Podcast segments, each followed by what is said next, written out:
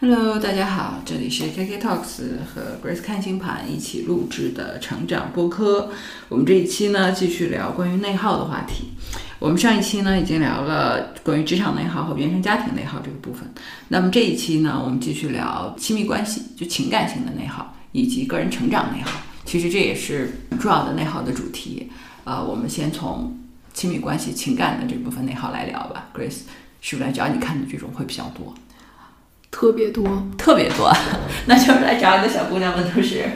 还有小伙子，啊，还有小伙子，对哦感情啊，嗯，啊情感的内耗其实是不分性别的。啊嗯，我们常常觉得说男性他没有爱情，但是他有情感，就是有有过一些啊，嗯，男孩子来看情感的这种内耗，其实就是比如说老婆不跟自己过了，啊！他要我觉得这个时候他的内耗，对男性来说好像不是基于情感关系，不像女性，比如说，比如说婚姻里面这个男性说要离婚，他可能感受到的是背叛这种东西，男性感受到的是什么呢？我觉得这个我确实不能理解他就是无法理解为什么，啊啊所以他想来知道。啊啊！那对他来说是一种内耗的状态吗？还是一种他就是疑问的状态？那也可能不是内耗，他就是不明白。他糊是了痛苦到一定程度才会来的。嗯如果说这个事情是一个普通级别的难受，就过去了。嗯，就是他肯定是在心里卡了很久，反反复复的困惑啊，这这个我能理解，对他来说是个事儿。对，比如说他在过去的很多年和太太的相处都是某一种模式，突然太太某一天决定跟他分手了，嗯嗯也没有什么外面的什么事情，嗯就是不想跟他过了，嗯嗯，他就很难接受了他就很难接受，觉得为什么呀？啊，这是男性内耗的一部分，那对女女性内耗的女性的内耗那就花样百出了。哎花样百出了，嗯比如说对方虐他，而且对方又想跟他分手了，嗯，他就受不了，嗯，其实就是被 P 某 A 了嘛，对，他就很纠结，觉得说我哪儿做的不对了，我哪儿不好了，我觉得就是因为女性这种东西很容易被 P 毛 A，就很容易被控制。是的呀，嗯有很多女孩儿就是在情感中被 P 某 A，然后还不自知。对，我觉得这种内耗就是被某种有技巧的方式操控了。有的是被有技巧的，有的她就是天生的，她就就会求虐，啊，求虐，嗯她的情感模式就是这样的。就比如说，之前我有一个好朋友啊嗯，她的情感模式就是寻求那种被抛弃的感觉，嗯，就可能从小看那种嗯琼瑶琼剧瑶剧看多了，都是那种荡气回肠，哎很虐、很纠结，然后她不知不觉的。就就形成了这种形成模了式。这种模式，当然可能也和他原生家庭有关了，嗯就是从小也不在父母身边，就是有那种被抛弃的感觉。所以呢，他所有的之前的很多段恋爱都是寻找被抛弃的感觉。嗯当如果有人是比较正常的，没有想要抛弃他的时候，他就会自己做出一些事情来，然后去试探那个人到底爱自己是不是能不离不弃。嗯。他的所有的这种情感模式，在那些不像他想要的那种感情的男人身上就得不到。都得不到。嗯，只有情绪特别激烈、不 OK 的男性身上才能得到这个东西。对他的情感的需求，只能在 P 某 A 的人身上才能得到嗯，完美的他迎合他心里的那个那状种态。需求嗯，啊，所以他的感情就是无限的内耗。啊，对。所以就是就是情感内耗里面，你觉得就是这个部分主要还是跟自己的星盘有关系吗？嗯就是所有人如果说在情感上内耗，首先要看的就是自己的星盘。如果个人星盘就有这样的主题的话，它就是要及早的察觉并且识别。嗯，也就是说，其实情感内耗是我觉得是非理性的，也不是什么靠道理啊什么的，而是说就是这种女孩有什么分类吗？比如说她是容易什么星座什么之类的。情感上面比较内耗的人有水象星座的，比如说巨蟹、嗯嗯、双鱼、天蝎，但是天蝎啊稍微还好一点，他比较稳，嗯 嗯，他也不轻易的去和别人开始情感关系，但是一旦开始了，他就是非常的深刻。天蝎才是本能上追求控制的，这就为什么天蝎和双鱼是绝配，一个想要控制，一个想要被控制。啊，如果是这两个在一起的话，还是挺好的，嗯，就都能得到满足。双鱼是那种我要牺牲，我要奉献，我要为爱成就别人，我要拯救别人，太合适了，和天蝎搭是不是？他们这两个星座真是绝配。嗯然后就是双鱼也会啊，双鱼也会很内耗，嗯，嗯，双鱼内耗点在哪儿？他既然那么奉献，他内耗个啥？他的内耗在于就是他也不是没有需求嗯呃需求，对。但是你知道，双鱼的这种性格，他容易找一个要求他付出的。一直在压榨他的，嗯哦，对你说到这个，我想起来，我有一个双鱼座的朋友吧，她就是她年轻的时候，她老公就是穷穷的来，就是一穷二白的穷。然后呢，我我就特别就困惑于她为什么要跟她老公在一起。她说她老公她是个双鱼啊，她老公她哭穷，然后觉得说如果她不要他，这世界上就没有人爱她了。她居然因为这种理由跟这个男的在一起，嗯，就很很双鱼啊。这也。太不理解了吧，这也太扯了吧！就是会因为这种理由，就是如果我不要他，他就没人要了，他多可怜！我可以拯救他，改变他。就不光太阳双鱼的人这样，比如说他月亮双鱼，尤其更愿意这样，嗯因为月亮是自己内心的那种本能的需求，哎呀他需要去拯救别人。终于有一个完美的，就是需要被他拯救的人，能够让他去满足自己这种内心的需求。哎呦我的天！我跟你说，就是后来她就极其不幸福，然后呢，这个男的后来还出轨，总之弄得一大堆乱七八糟的事情啊！我就觉得说你你都知道他不 OK 了，你还跟他在一起，这种事情不是很自然就会有这样的结果吗？你纠结个啥？对，我觉得是这样，就是男人穷啊，不是说你抛弃他的理由，但是他给你哭穷，甚至他就是拿这个卖惨，这个可能是要引起注意的，尤其是双鱼座的人，双鱼、巨蟹都是这样的，就是嗯要去帮助别人。巨蟹是那种想要帮助别人，双鱼是那种我要牺牲了自己去拯救他。哎呀，就是天哪，就是会有这样的一个底层的情感逻辑啊！是的，我跟你讲，我在无数的就是巨蟹和双鱼的女孩儿身上，年轻女孩儿身上看到了她们对于爱情，呃，对于情感的这种迫切的需求，以及就是放弃自我去拯救别人的这样的一种冲动。其实他是为了满足他自己内心的需求，对，是，嗯，但站在第旁观的眼光会觉得不可理喻。对呀、比如站在我的角度听他讲这个故事，我觉得啊疯了，是因为你风象星座你理性啊，嗯，但是如果你你是水象星座，你你就就特别共共情，哎特别共情是吧？中国这女孩儿，她太爱他了，嗯就真的就是是这样的，要不然这男孩儿多可怜啊！甚至可能还会鼓励他说：“你做的对， 你又拯救了一个人。 OK，所以呢，就是所以这样的人到了人到中年的时候，他就觉醒了，幡然悔悟嗯，他的那个爱情梦就醒了。啊。所以就听到这里，小朋友们，就是如果你是这种水象星座，双鱼和巨蟹，然后也有这样潜在的情感需求的时候呢，就第一你自己要识别这一点就很危险。第二点呢，你最好找一个风象星座的朋友在你旁边给你浇浇凉水，虽然他估计也扑不灭你牺牲的火焰理性其实是非常脆弱的，啊。是是是，这我是很同意。情感才是动因，人类的核心，嗯，就是所有的你这问句话真是特别占心师啊。哎是嗯，就是最核心的动机，没有办法用理性说服的，多大的理性也说服不了。嗯哼，对呀、因为他们都明白，他都会说我道理都懂，我就是不我信就。是不行。嗯，就情感过不去嘛。中国有个成语叫通情达理嘛，嗯就是通情这件事儿得在达理前面儿，你这情绪给它处理好了，那道理才能讲得通。嗯，现在呢，很多人是反过来就给你讲道理，包括比如说父母给孩子讲道理，为什么孩子不接受啊？就是因为父母没有给他通情，而只是给他讲道理。比如说小孩儿可能委屈了，他只是需要你爸爸，抱抱他，或者说啊不怕不怕。可是父母就给他讲说你要勇敢， 这有什么可怕的？你都多大了？完蛋！完蛋他那情绪就被压抑了，嗯还这真个的东还西真的它就变成了一个巨大的不能被满足的黑洞。哎哎，你这个说的很好啊，你这个说的很好。在他长大以后，他就这个黑洞越变越大，他没有消失，他就会从其他各种地方去弥补。什么时候遇到一个人能够给他通情了，他这个地方弥补了，他那个道理自然他就能明白，因为他本身就明白。嗯嗯。他只是那个情绪没有被处理。总之嗯呢，就是我们回到这个话题啊，就是关于情感内耗这个东西。情感内耗这个东西，我们抽离一下本质吧。就是刚才我们上一期里面讲到的，就是觉得内耗这个东西，就是因为你想控制你控制不了的事儿。情感内耗是这样的。情感内耗也是这样，嗯，他也有这种内心的情感的需求，嗯啊，他是想控制情感里的一些状况，比就如是对说方怎么怎么样，是想控制对方的行为。啊想控制对方对他的行为，嗯，想让对方按照他想要的方式对自己。那比如说，对方可能就是用对方的那种方式对他，他不行，他必须得你得按照我想要的方式对我，不然你就是不爱我，就很难受、很纠结、很痛苦。比如说，有一些在别人看来这个婚姻还 OK，就是因为她老公爱她的方式就是普通的方式，他但不是行，他他不需要行激烈的情感的她那种需要方你式跟。我激烈的情感互动。嗯，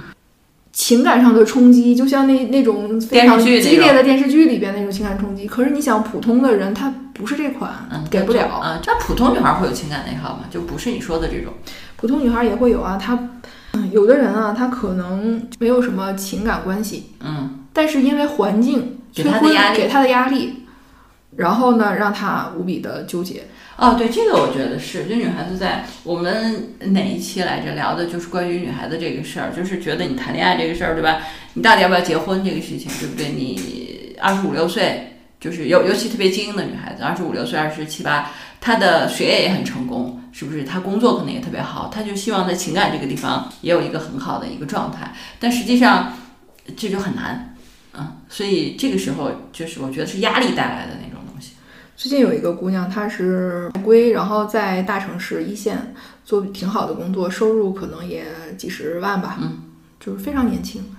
嗯，她呢就是很困惑，她这个情感问题。实际上，她的婚姻宫是没有什么主题的，嗯，而且婚姻宫应该还不错，嗯啊，只是没到那个结婚的时候呢，嗯她就很纠很纠结，因为她自身条件不错，家庭也是很好的，因为这个年龄开始感觉到那种压力了。对，嗯他就觉得说之前他根本就不考虑结婚的事情，但是因为现在好像突然就到了一个要考虑结婚这个年龄了，呃对对嗯他就无无比的压抑嘛，来问到底怎么办。实际上他并不是因为他有这种情感需求嗯而内耗，而是说他好像到了该办这个事儿的时候了，对，然后他还没有一个可以结婚的情感，嗯，它所以就他带来压力的压力。带来的压力。对，所以实际上对普通女孩来说，就是怎么面对就是大概二十五岁到三十岁之间的这个压力的问题，这个是社会环境造成的。如果原生家庭再给你压力，这对女孩子来说确实是个很大的问题，因为这部分她又不是可以靠努力解决的。然后呢，同时又被很多的攀比，那种攀比都是呃莫名其妙的攀比。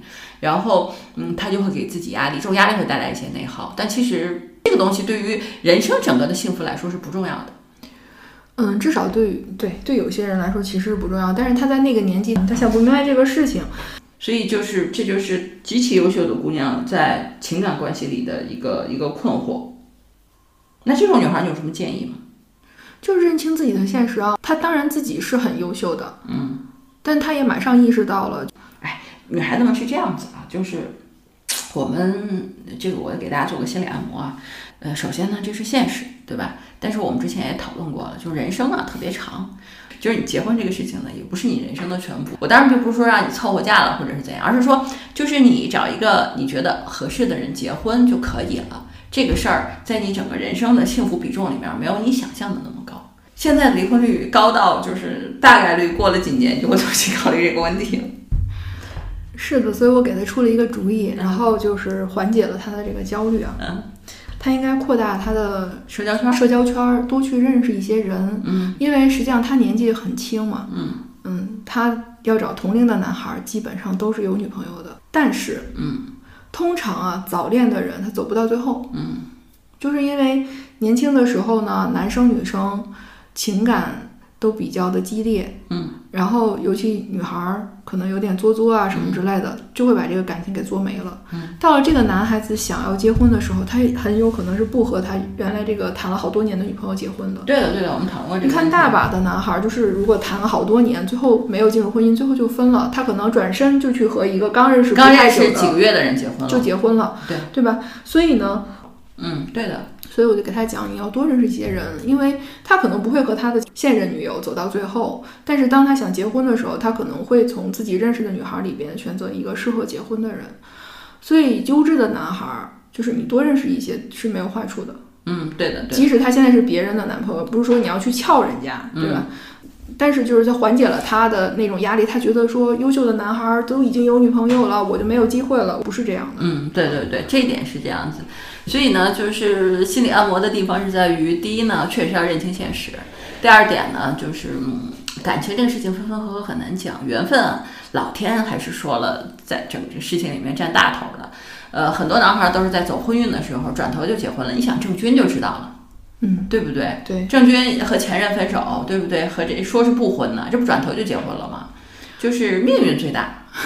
女生啊，不明白，就是对对嗯在对男生考虑跟谁结婚都一样，他要选一个不那么让他费劲的。对对对，就是他的持有成本最低的嘛。嗯嗯嗯，这个成本包含各种情感成本、物质成本、各种成本。对，嗯，性价比最高的选项，这是男性择偶的一个考虑的东西。一个是这个，另外一个呢，就是现在我觉得都没有人公布啊，就是大家现在婚姻的持续期有多长，我觉得就是不是很长的。我们讨论过这些原因，在这儿就不讨论了。总之呢，所以呢，就是女孩子说你现在想要去结婚或者怎么样，就不用有这么大的压力。这个事情大概率只是你人生的一部分。我们不是嗯父母那一代人或者父母的更上一代人，对女性来说，一个婚姻就是人生的全部，它大概率只是你人生的一部分。而且很多很多女性，就是女孩子二十多岁多恋爱脑，你知道，我现在觉得啊，就是二十多岁的女孩对于感情的幻想，可能是生物进化的一个阴谋。就是女孩子会在二十多岁的时候对爱情和婚姻有非常不切实际的幻想，来诱惑他们进入婚姻。然后通常他们会在三十岁、四十岁的时候觉醒，重新去思考自己要一个什么样的婚姻，以及要不要婚姻这件事儿。嗯那个时候就醒了。所以我觉得是一场社会和生物学的阴谋。女孩子一般来说呢，她是依附性比较强的，其实独立的女孩是蛮少的。嗯，在家靠父母，长大靠老公，老了靠儿子，这还是一个传统的思维吧。她是希望能有人依靠的。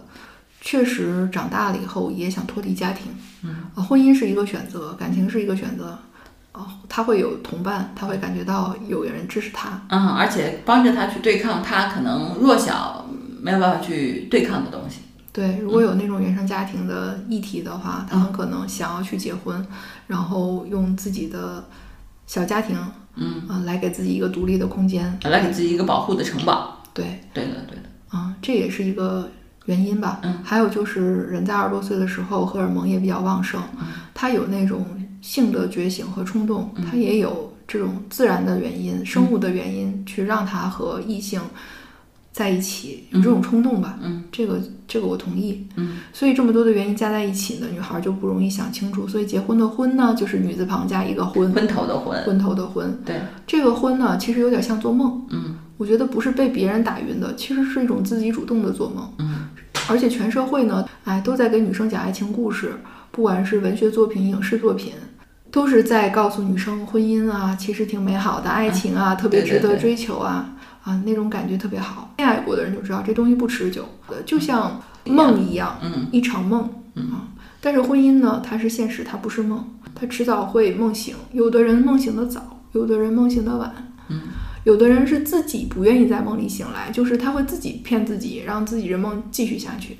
对的，啊。有的人他就会比较早的觉醒，然后意识到婚姻不适合自己，他可能就出来了。对的，所以就是没有什么关系，就是我们这个话题拉回来啊，就是我们这这一部分讲的是关于嗯情感内耗的部分。就是我们大概分析下来呢，就是情感内耗分成两种，一种呢就是普通的内普通的内耗，大概率是姑娘们在二十五到三十岁之间，呃，就是可能没有适婚的对象，或者有一个自己不是很满意、拖拖拉拉的一个对象。总之呢，这个里面有被备受煎熬啊这个情况下的一种内耗，这种内耗更多的是来自于呃社会的压力、家庭的压力，以及自己处在一个嗯还比较弱小、没法对抗这个压力的状态，就是感受到的这种东西。这种没有什么更好的选选项吧，就是。答案就是怎么选都可以，只要你度过三十岁，这个压力就会越来越小。但是问题可能变严重了，是这样子。然后呢，还有一部分内耗，就是真正意义上的情感内耗，就是，呃，他自己的星盘就有这样的主题，他就在情感这个地方会遇到很多的牵扯。我记得有个姑娘问过 Grace，就是她有个闺蜜，她们也不明白，这闺蜜很优秀，这闺蜜总是遇渣男，就是已经遇到第三个渣男了，就所有的人都告诉她这是个渣男，她闺蜜还在那儿甘之若饴。我觉得这种情况下，就是 Grace 说的这种有情感主题的，她就是在这过瘾呢。所以你们就是有这样的好朋友呢，你你也就劝劝他，劝不了就算了，就是他没办法，他就必须得过足这个瘾，他才能走下一段。对，或者说这就是他今生的主题，这是他的命运。嗯，你最近看那个《欢乐颂四》，啊，没有，我只要我看看简介就已经快气死了，我我我完全不能接受这样的片子。那里边有一姑娘恋爱脑，嗯，就她的室友、爸妈，然后都帮着她说对方是个渣男，骗嗯她。然后她也知道对方有一个老年痴呆的妈妈，嗯然后还有一个离婚的孩子，嗯，她这些都知道。然后她还愿意去选择和那个人去过苦日子，即使她就是搬到了人家家以后当保姆，甚至被人家保姆给奚落，然后做了很多很让他受伤的事情吧，他也死不悔改，他爸妈都把他救回家了，然后他还叫了警察，跟他爸妈决裂，又义无反顾地奔向那个渣男。渣男。就是这种人啊，他就是一个命运主题。就是这种人他，你已经无法用理性层面去跟他讲了。比如说他爸妈给他分析啊，就是他如果和这个人结婚，一个月需要花多少钱，就这个男的能挣多少钱，能不能去负担。然后呢，按正常的人来说，就是会发现说这个可能是一个不经济的婚姻，或者是自己也没有那么多的收入，可能会给自己家庭带来负担，对吧？但是他想了一下，他就说：“哎，那对方肯定也知道我的收入没有这么多呀，所以他肯定是真爱我呀，所以就更坚定了他们他之和间渣男在一起的哎信心，诡异的逻辑。唯一的逻辑就是你，就很多观众看这个故事的时候都无比的愤怒啊，简直就我也不行，我也看不了这悬个。崖上升。嗯，但真是的，这种啊，这种人就是有主题，这就是他的命运，他就得被这个渣男给他彻底的伤害一次，他才能醒。嗯，就是他那个这种恋爱脑太深了，你根本就叫不醒，他都不是装睡，他是真的醒不了。这就是那句话说的，就是好言劝不了该死的鬼。哎，这个人帮不了他。对的，所以就是情感内耗这个部分，就是啊、呃判断一下自己属于哪种啊、如果是情感型的，就是普通压力型的，我们就放一边儿吧。这个这个东西就是呃，怎么说呢？就是过了年龄阶段就会就会好一些。那么个人主题、情感主题型的，就是呃你的星盘里就是呃很容易有这样的东西，然后你一再的去激发这个东西。那这种可能及时的了解自己的主题在哪里，可能会帮助你认识一下你自己，来帮助你做一些决策什么的。另外，给大家建议呢，就是如果你的朋友总是遇渣男，总是在这种状况里，他大概就是这种情况，就是你劝也劝不了他的，你就放弃吧。嗯，还有一种就是内耗，是因为遇到了不对的人，嗯，带来的。呃，我记得洪晃啊，有一次他采访他自己说过，他说他其实是一个蛮看得开的人，但是他就觉得自己有妒忌心，就是因为他和陈凯歌在一起，嗯，觉得自己都不像自己了。后来他又跟陈凯歌就分手了，嗯，然后他就又好了。又自由了，他这个人是非常自我很强大，而且非常觉察，而且他找到了正确的原因，嗯就是因为他和这么一个人在一起，他变得不好了。就如果你和一个人在一起的时候，你自己变得不好了，那你离开他。嗯，但好多人呢，他他就会往自己身上找原因，是不是我不够好呀？我要改变我自己呀？我要迎合那个人啊？他就会陷入那个内耗的死循环。还有一些人呢，就是他找的伴侣就是这种控制型的人，你可以从他的星盘里边能看到，就是他们俩有很强的，就是他被对方控制的这种主题在合盘上面。嗯，你只要跟他在一起，你就是被他拿捏的死死的，而且你是内耗纠结的一方，而且对方总是说你不好，不是心理学上有什么煤气灯效应啊，嗯或者什么 P 某 A 啊，他其实就是用一些行为，用一些言语，然后来去控制你，达到他的目的。嗯，那么这种呢，如果自己感觉不好了，或者是觉得自己不像原来的自己了，不开心了，嗯你就要觉察是不是这个人对你造成的对你影响造成的。说回到那《欢乐颂四》里边那个姑娘啊，她呢以前和她同宿舍的女孩相处的还可以，虽然她自己不那么合群吧，但是她是认为那些女孩都是帮助她的。嗯直到她和她这个男朋友在一起以后，她男朋友老给她洗脑，就让她和那些女孩离得远远的，这样好控制她嘛。然后呢，她就会觉得那些女孩都是在针对她，都是在害她。有一次，她妈妈来她宿舍，其实她妈妈一直觉得那些孩子们都是在帮她的，但是他说出来的话就让他妈大吃一惊，说你以前不是这么说的呀，你以前都觉得人家是很好的，是帮你的，你这种状态是不是和这个男朋友在一起后才有的？他妈马上就意识到了。其实我觉得这一点写的非常对，就是如果你和一个人在一起以后，你对你周围以前很好的那些关系产生了敌意，或者是孤立自己等等，那其实就是那个人他对你施加的影响，这个人很有可能是有问题的。当然，通常啊，就是他的这个伴侣是有光环的，嗯，比如说他是个创业者，他是个高管，他挣钱多，他长得帅，嗯，anyway，总之是有什么点在这个女孩身上就是能够满足，所以他就被那光环所吸引，光环其实就是那个梦嘛，嗯，然后他就听了这个男的，自己的生活就改变了。其实这个片子里边很明显的那个渣男就是想让他当免费的保姆去照顾他妈妈，把原来保姆踢掉，嗯，而且还给他生孩子，嗯，然后因为女孩家庭条件还不错嘛，以后父母也可能会反哺他们，就是那个人是机关算尽，所有的一切都是设计。所以你跟一个人你感觉特别好，他特别能给你提供情绪价值的时候，也要小心一下。就是为什么会这么好呢？他总是说你好，而且在道德上去说你，你特别高尚啊、你是一个特别有理想的人，你怎么怎么好，让你心里无比的舒服。但是你跟他相处以后，发现很多事情都不是那么回事儿的时候，你别再洗脑自己了，不然真的就会陷入无限的内耗。有很多后来感觉到不幸福的人，他其实就是这样的一种情感模式。要是他自己能够意识到这个问题所在的话，他也许也能生出一些办法来应对这个局面，就能改变。但是如果他没有这个觉察，就一直被这种模式牵着走，他就很痛苦。嗯，也真是啊，这就是啊，就是情感内耗的复杂的一个情况啊。我觉得 Grace 和我们刚才说的这些，就帮助大家去了解。你可以，如果你有这样的话题，就是也觉得自己有这样的问题，你可以看看自己属于哪一种啊。如果是或者不是，也可以留言，是吧？我们可以再再更多的去分析讨论一下。然后呢，呃，我们这儿呢就讲完了情感内耗了，最后这一部分我们讲讲个人成长内耗，就成长焦虑这件事情，这也是一个现代主题。我跟你讲，就是其实以前的人啊，没有互联网这些玩意儿，对不对？就是可能他过一辈子是吧？现在完了，就是现在这个也要学，那个也要学，这个也要懂，那个也要懂，是不是？就简直了，学了一大堆啊，更焦虑了，这个东西，有三个星座能量强的人，特别容易有成长内耗：嗯，天秤、摩羯、处女。哦，是吗？成长内耗，成长内耗就完全来自于自己对自己的要求。啊，摩羯是什么呢？就是想成功，嗯想被认可，嗯，而且摩羯总是目标很高的，嗯，对对对，小目标看不上，而且可能他们的父母对他们要求也很高。嗯而且呢，当他达到一个目标以后，他马上觉得说这没什么，马上就给自己另外一个目标，然后就又又是要往上去够，所以他的这个过程啊，真的是非常自我纠结的，嗯，很痛苦的。很痛苦的，而且周围的人无法理解。这是摩羯的内耗，然后处女的呢？完美主义啊，啊，对对对嗯对对，吧？他想成为一个完美人，我就得做最好的。然后什么事情他做完了以后，他都觉得不完美，对对对对，永完美远主义是嗯自我挑剔。呃，永远自我挑剔。对 o k OK，天秤呢？天秤他是老是在妥协，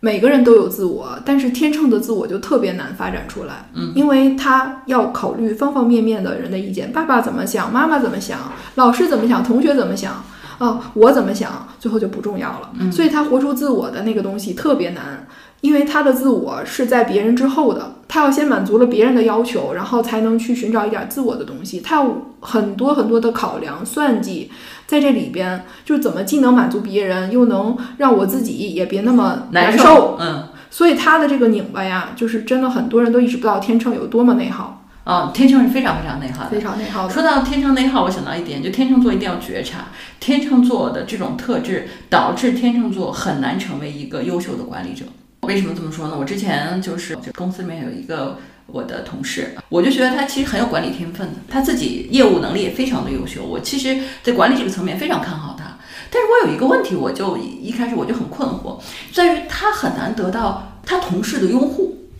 其实他为人很好，他是后来我就明白这个事儿了，你知道吗？就是他是个天秤，他可以把事情都做得很周到，可是他为什么得不到拥护，没有威信？就是因为他就是把事儿皮儿上抹平，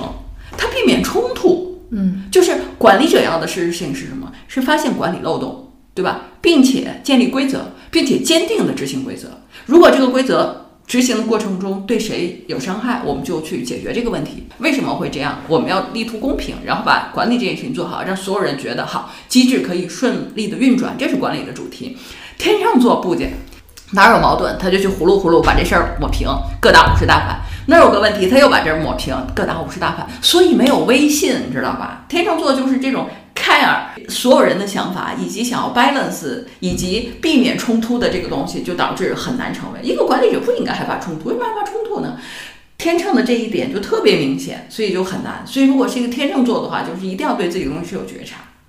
天秤座是有觉察的，但是当他被推到了这么一个管理岗的时候，其实他是可能也挺内耗的，哦，对，就是我因为他们实际上适合的去做调停者，对他适合做公关，我觉得。对，嗯但而不是去做管理，就是他对的工作职位把他推到了一个和他本性很很冲突的地冲突方，嗯的地方，他要去处理各种冲突，他最不愿意见到见的的东西冲突，啊对对对。他也会有内耗的。另外还有一点就是，我们之前聊过月亮星座那一期，很多朋友听，呃，大家可以转回去再听一听啊。就是刚才 Grace 说的是摩羯、处女和天秤，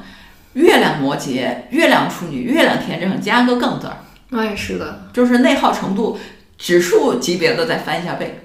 是，嗯，因为我为什么这么说，是因为之前有一个姑娘来这儿 Grace 看，好像是看事业的，然后那个姑娘是月亮摩羯，Grace 就指出她说你的问题并不在于害怕失败，你的问题在于害怕成功，就是因为你是个月亮摩羯，你知道自己对自己无尽的要求，所以你不敢成功，因为你知道你只要这个地方成功了，你就会对自己提出更高的要求，更完不成了，所以就干脆没有办法去做事情。对我是蛮心疼所有摩羯，因为我自己也是个太阳摩羯座啊。嗯，我亲身体会，确实是很难让自己满意。你觉得说我还可以更好， 因为你永远会看到比你更好的人，那不是很正常吗？不是所有的人都这样。嗯，嗯，好吧，我我跟你说啊，双子座也会有的内耗，成长内耗，双子也会有的。我跟你讲，双子内耗是什么呢？就看东西太多， 信息量太大，overthinking，就是过载了。过载了以后呢，会觉得说，哎，这个我也应该做，那个我也应该做，然后就被卡在这里了，想法太多被卡住了，就是因为想太多，做太少。就是我觉得啊，这是双子座的成长内耗你知道摩羯的那种成长内耗就是什么“梅花香自苦寒来啊。”啊，就类似这种的，你就会不断的用这种话来鞭策自己。 这种无尽的鞭策是很麻烦的。对呀、因为谁想要就是总是受苦呢？嗯，你还是想要就开心一些，对吧？我大概是在三十岁的时候想明白的这个事儿，但是三十岁之前那就几十年就很内耗。很内耗，尤其其实二十到三十岁之间的这个二十多岁的年纪，人是很挣扎的。对对对，我们是无数次说过这个了，青春就是很残酷的。对，因为你已经脱离了学校了，就有很多的不是光靠考试就能解决的问题。嗯你你会看到更多优秀的人，嗯然后就会给自己巨大的压力。嗯，是这样的。然后摩羯又希望好嘛，希望优秀，对呀、你就不断的去鞭策自己。所以呢，就是我们刚才聊了一下，实际上所有星座啊，在今天这个信息变化的时代里面，所有星座可能都会有这种成长焦虑，这种焦虑来自于比较，来自于压力，来自于信息，来自于这个。就是快速变化的世界，担心自己被抛下了，担心自己被不能适应，担心自己掌握的东西都不够用的，也看到别人跑得比自己快，比自己远，然后那种比无时较无刻带啊来的比较带来的压力。嗯，这个东西呢，我们能够给大家的建议是什么呢？就就是你不要乱听大家他们去说目标。有的人说我一年读三百本书，我请问你有什么意义？没有用。我跟你讲， 同志们，就是你千万不要听他。我我跟大家讲一下，就是就是怎么去。平息掉自己这个内耗，我确实这一两年好很多，但是我读书也还可以吧，一年几十本是有的，但是我去年突然就在这件事情上解脱了，你知道是为什么吗？是因为我真的看了一本好书，嗯，两三本儿吧。突然这件事情就消弭了我，就是对于读书这件事情的焦虑。就是好书真的能改变你行为的书，我觉得你一年只读这一本儿就够了，你不用读那么多。然后我就反思关于成长焦虑这件事儿。嗯，你只要去一个领域里面，你做出一点成绩来，你就只干这一件事儿，然后这一件事儿你有进展，你有进步，然后呢，它能给你自己形成一个小小的正循环，这个事情就是你最应该做的事儿啊，就是把这个事情做好。我我最近打算重新去跟我的公众号了啊，希望大家关注。 然后呢，就是想要去把这些东西去表达一下，就是你就选一个你觉得现在你不要选一堆领域，你不要选一堆什么成长啊、财经啊，我今年所有领域都要开花儿。你你高估了自己了，好吧？咱自己就这点儿土，每一年能长一朵花就很好了。所以呢，你就小今小年的花园里，小小的花，挖呀挖呀挖，你就今年咱就这盆土是吧？咱今年咱就咱就一朵花，就不要考虑别的，只要跟这朵花没关系，咱都不看，好吧？那些信息咱都不看，没有什么焦虑的。但是你要求自己啊，想和做至少五五开，学一点儿你就做一点儿，学一点儿就做一点儿。努力让自己这件事情上有一些进步，你不要担心。现在很多人说什么底层啊，叫叫什么认知，是吧？我们要认知升级，我们要认知革命。我告诉你，很多讲认知这些书，我觉得都是胡扯。只要你在单一领域里面形成了正循环，一个小的领域里面，不管是副业也好，还是你自己的主业精进也好，或者怎么样，你真的进入到一个比较深入的一个领域里面，你就能察觉到你做事情的逻辑，你得到正循环的原因和普通人认为的之间的差别。这个东西就是认知升级。啊，这个东西才是认知升级。当你在一个领域里面去体会到这个东西的时候，你在别的领域里面才能够去体会到我应该看什么书啊，我应该在什么地方，我应该去学什么样的人呢？你才能分辨在相应的领域里面，比如明年其他的领域里面去升级。认知升级这个事情，并不是说你看一堆书你就能升级了。你这个观点真的很双子， 啊，是吗？对，说你放弃了那个去读很多书这件事情，嗯我一点儿都没有过这种焦虑。这件事情曾经可能给你带来焦虑，它也很双子，因为嗯双子座是喜欢涉猎各种各样资对，讯是嗯嘛。信息的焦虑感。对，就是你可能会在这方面容易感到一种焦虑，当然它也是个人成长相嗯关的。而我作为一个摩羯呢，我就没有这种困惑，嗯我的焦虑可能就是来自于目标感，嗯就是我会给自己定一个又一个的目标，哦，这所个以成长的焦虑其实就是自己和自己的一个和解的过。程。嗯，对，所以就是小朋友们，就是有这种成长焦虑，某种程度上是好事儿，是因为你有要求嘛，你进步嘛，嗯，这种你总是希望自己更好嘛，对吧？想要怎么样，所以有这种焦虑，这个这个是一个社会性的，所有人都这样子。所有上进心的小朋友都这样子，所以这个是一个正常的状态，我们接受。另外，这种焦虑呢，很大的原因就像我说，是因为知道的够多，但是行动跟不上。就是我们，就是你的改变，并不是，就是你内心的改变，并不是通过知道，这是一个非常浅层次的东西，就是你看到的东西非常浅的。只有你行动的东西，你有收获，那么这个东西才是你自己的。很多人就是因为只看，然后不做，不做你就没有办法体会到这个东西，那就会给你带来更大的焦虑。嗯，你曾经推荐我一本书，本书叫《福格行为模型》，对对对，就如何通过自己行为的改变。改变，嗯然后来改变自己的认知还有对生对活。对对对，实际上就是行动的改变是比你知道很多东西要来的重要的多的。嗯，所以就是能够建议大家的，就是如果你焦虑的话，你就去找个事情做，就找一个事情。我的建议是你一年啊，就定一个方向，你就在这个方向上争取有一点突破，不要给自己定太高的要求，然后真的能把自己沉浸进去。进入一个深度学习和一个心流的一个状态，在这个领域里面有一点点突破，都会带给你很大的欣然感。呃，然后呢，你就会降低这个焦虑，让自己行为和学习之间形成一个正向的一个循环。对，嗯，其实我觉得还是人要去了解自己，嗯，然后找到那个就是自己让你特别焦虑拧巴点，的点嗯，对，到底然是什么。对，然后另外还有一点就是二三十岁之间焦虑是很正常的。对，嗯，这个东西是很正常，就是我们说的平和，比如包括我和 Grace 说我们和解了这件事情，差不多都是在我们三十五岁以后。嗯，我觉得我三十岁的时候还很拧巴呢。嗯，我也是。嗯，对，就是，所以就是，如果你这个年纪的话，就是你不用太要求自己不拧巴，你这个时候要求自己心态平和、心如止水，这也不可能，这这这这就不符合事物正常的发展规律。所以这个时候你就大概知道你年龄段儿就这个年龄段儿过去就好了。有的时候就是我们说在社会上去撞墙这个事情，是因为我们在碰撞中啊，就是这种很痛苦的过程里面，才能了解自己、了解社会，这个过程是没法避免的。嗯，只不过你知道一些，你就会心态好一些。我们今天这两期节目里面跟大家分享了很多内耗，我和 Grace 把内耗这个事儿呢掰开了，分成各个领域里面的内耗，以及我们分析了它产生的原因，希望帮助大家去理解一下。就是我们说我们现在觉得啊，就是内耗大概是属于其中的这一种，我们也给了一些案例。给了一些应对的方法，也欢迎大家呢给我们留言啊。就是内耗这个事情，本质上还是因为我们和自己在了解自己的一个过程。实际上，内耗是这个，就是以及我们了解社会，并且和自己的欲望去匹配的一个过程，就是有可能会降低欲望匹配，有可能会提高能力匹配。总之是在你走向内心和解的过程中不可避免的一些事情。对，不要把内耗当成一个完全很糟糕的事情去回避它、避免它，而是把它看成一个契机。嗯，你了解自己的契机，对，嗯，对，我们也许吧，以后会讲一些，就是有什么方法啊，来来帮助大家度过这段时光。嗯，总之是不要陷在这里边。嗯当你觉得不对劲儿的时候，你有各种各样的方法可以帮自己走出来，比如说找过来人去咨询，还有去多看一些这些方面的自助书籍。对对对，试一试其中的方法。我们刚才就尤其讲到个人成长这里面，我们可以看到不同的人的那个内耗的点是不一样的，所以你要了解你自己，你那个点到底在哪儿？那个点是你成长的契机嘛？你能突破过去，就是可能你就可以进阶了，是吧？整个人的能力上一个台阶了。但是肯定是很不容易的事情，就像我们看各种小说里面去升级也是很难的。我们每一个人也是这样子，就是每一次你走上一个新新的升级的过程中，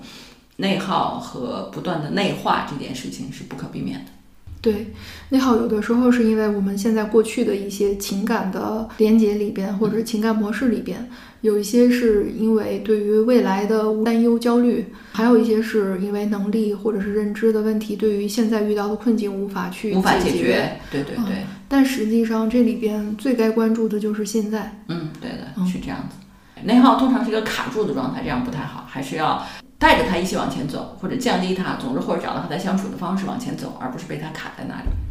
啊，好的，这就是这一期的节目了，欢迎大家给我们留言。那么我们下次再见吧，好，下次见。拜拜。